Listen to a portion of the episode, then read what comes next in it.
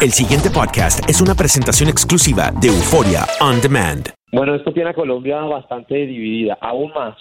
No solamente está la división, la polarización que tiene Colombia eh, eh, previos a las elecciones presidenciales del 27 de mayo, sino que ahora, con todo esto que ha resultado a partir del artículo del Wall Street Journal, pues también tiene dividida la opinión. Se dice que eh, Iván Márquez está inmiscuido en la misma operación de narcotráfico que produjo la captura de alias Jesús Santrich, el otro líder de las FARC, el 9 de abril recientemente. Y por esto es que se está investigando, lo dice el Wall Street Journal, y además fuentes le, pudieron confirmar eh, a Univision que es una indagación seria, que es una indagación que lo vincula con esa misma operación y como si fuera poco, que en ella está incluido un alto oficial eh, venezolano el mm. gobierno venezolano que también estaría incluido en la misma operación. De modo que, que, esto dicho por las fuentes que tenemos nosotros en Univisión, pues hace bastante seria la información y hace bastante preocupante la situación, sobre todo en lo que tiene que ver con el acuerdo de paz en Colombia y supuestamente, Yesid, hablan de un video, ¿no? Como parte de los supuestos, las supuestas pruebas que tiene la DEA, hablan de un video eh, contra Márquez, por supuesto, que obtuvieron las autoridades tras interceptar un celular que andaba dentro del proceso. ¿Sabes un poco de, ese, de esas pruebas de las que se habla, más allá de, de lo que se ha mencionado de este video? Eh, correcto, es lo que dice el artículo, que, que la vinculación de, Luciano Marín alias Iván Márquez con la operación se daría tras la interceptación de un teléfono en el que hay un video en el cual él habla con eh, una persona socia de un narcotraficante mexicano y es la razón por la cual eh, lo vinculan con la misma operación. Las pruebas aún no se conocen, de hecho, el mismo fiscal colombiano Néstor Humberto Martínez eh, hace pocas horas negó rotundamente que en Colombia alias Iván Márquez tuviera alguna investigación por narcotráfico eh, sucedida después de la firma de los acuerdos de paz. Lo hizo en una rueda de prensa y lo negó tajantemente, pero pues estamos hablando, les repito, de pruebas que tiene reunida el gobierno de Estados Unidos y, y, de fuentes bastante serias que confirmaron a Univision lo que les dije hace un momento. Luego, eh, eh, lo menos probable es que se trate de un rumor. Uh, Yesid Vaquero, eh, ¿cómo podría afectar esta, estos supuestos vínculos de Márquez con el narcotráfico al acuerdo de paz? Bueno, lo puede afectar de muchas formas y la primera que lo afecta es en imagen, porque ya sería alias Jesús Santrich y alias Iván Márquez incumpliendo lo que dice el acuerdo.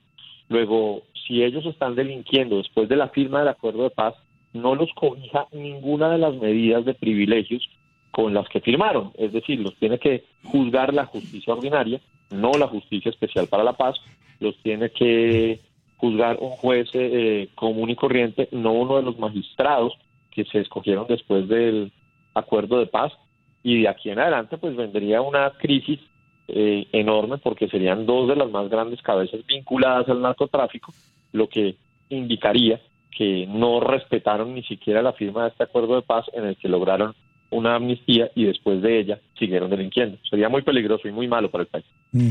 Yo sí, el oficial venezolano que se vincula aquí, uh, ¿fue de la administración de, Chávez o, es de la de Maduro? Y, y se, ya se, el nombre, ¿ya se sabe quién es o, no, no se sabe nada de eso todavía? Hasta ahora no se sabe eh, quién es la persona. Yo, yo hice las mismas preguntas exactamente. Eh, no se sabe quién es esa persona, solamente que es un miembro del, alto gobierno venezolano y pues la fuente es, es, bastante poderosa, ¿no?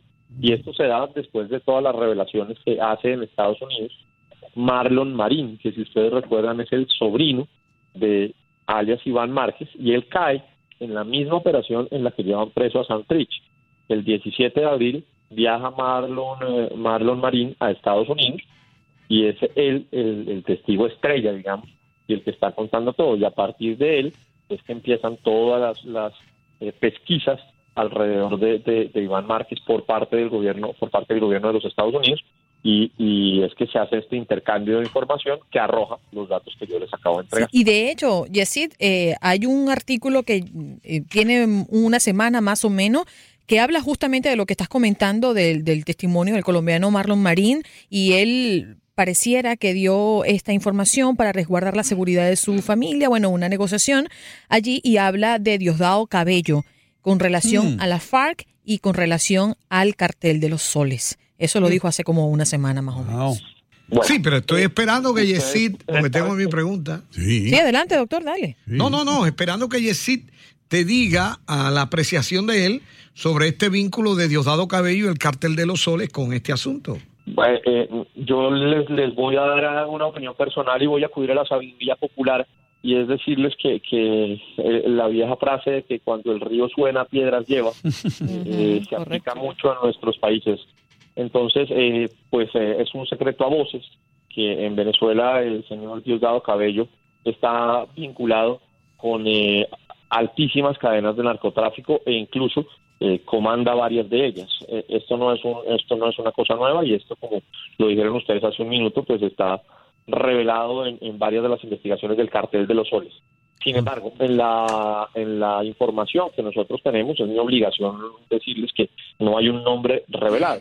Eh, lo que se dice en el artículo al que ustedes hacen referencia, es cierto que mencionan a Diosdado Cabello, pero también es mi obligación aclararlo que, que no es la misma persona, por lo menos hasta ahora, que, que han nombrado las revelaciones de las fuentes que tenemos, porque ellas no han dado un nombre propio. Eh, hay un amigo que está preguntando, en caso que se establezca materialmente el vínculo de Márquez con el narcotráfico, ¿qué haría el gobierno en este caso? El gobierno debe hacer lo que, lo que manda la ley, tal y como lo hizo con Jesús Santrich.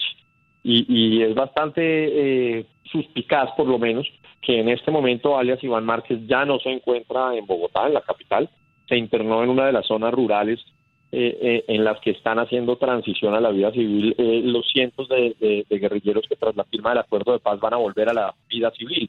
Él ya está internado en una zona rural y ya además ya dio declaraciones diciendo que no le interesa aceptar la curul en el Congreso que adquirió mediante los acuerdos. Eh, eh, luego, lo que uno pensaría sería que eh, podría estar eh, un poco temeroso de que vaya a correr la misma suerte que su compañero Jesús Santrich. El pasado podcast fue una presentación exclusiva de Euphoria On Demand. Para escuchar otros episodios de este y otros podcasts, visítanos en euphoriaondemand.com.